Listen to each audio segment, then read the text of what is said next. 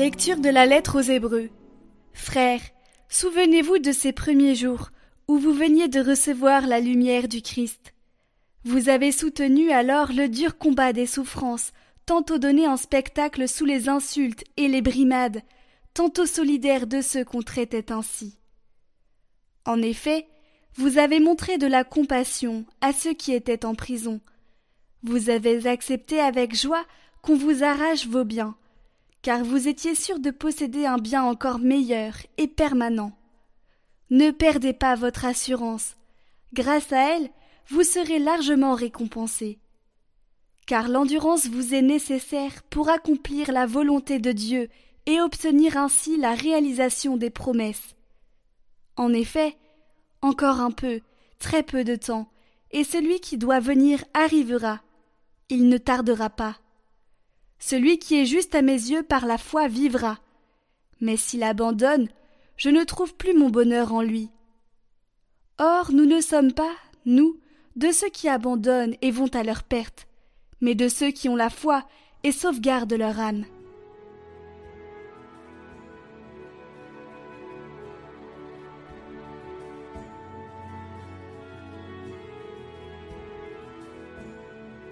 Le salut des justes vient du Seigneur.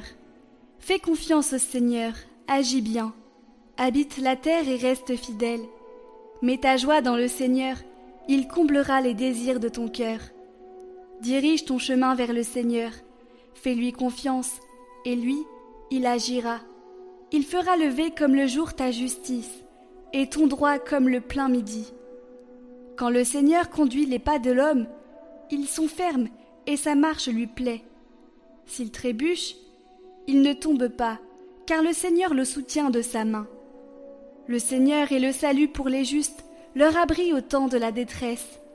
Le Seigneur les aide et les délivre, car ils cherchent en lui leur refuge.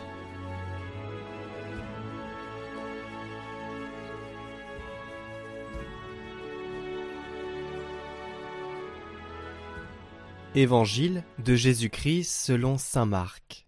En ce temps-là, Jésus disait aux foules Il en est du règne de Dieu, comme un homme qui jette en terre la semence nuit et jour, qu'il dorme ou qu'il se lève, la semence germe et grandit. Il ne sait comment. D'elle-même, la terre produit d'abord l'herbe, puis l'épi, enfin du blé plein d'épis. Et dès que le blé est mûr, il y met la faucille, puisque le temps de la moisson est arrivé. Il disait encore à quoi allons-nous comparer le règne de Dieu? Par quelle parabole pouvons-nous le représenter? Il est comme une graine de moutarde. Quand on la sème en terre, elle est la plus petite de toutes les semences. Mais quand on l'a semée, elle grandit et dépasse toutes les plantes potagères. Et elle étend de longues branches si bien que les oiseaux du ciel peuvent faire leur nid à son ombre. Par de nombreuses paroles semblables, Jésus leur annonçait la parole, dans la mesure où ils étaient capables de l'entendre. Il ne leur disait rien sans parabole, mais il expliquait tout à ses disciples en particulier.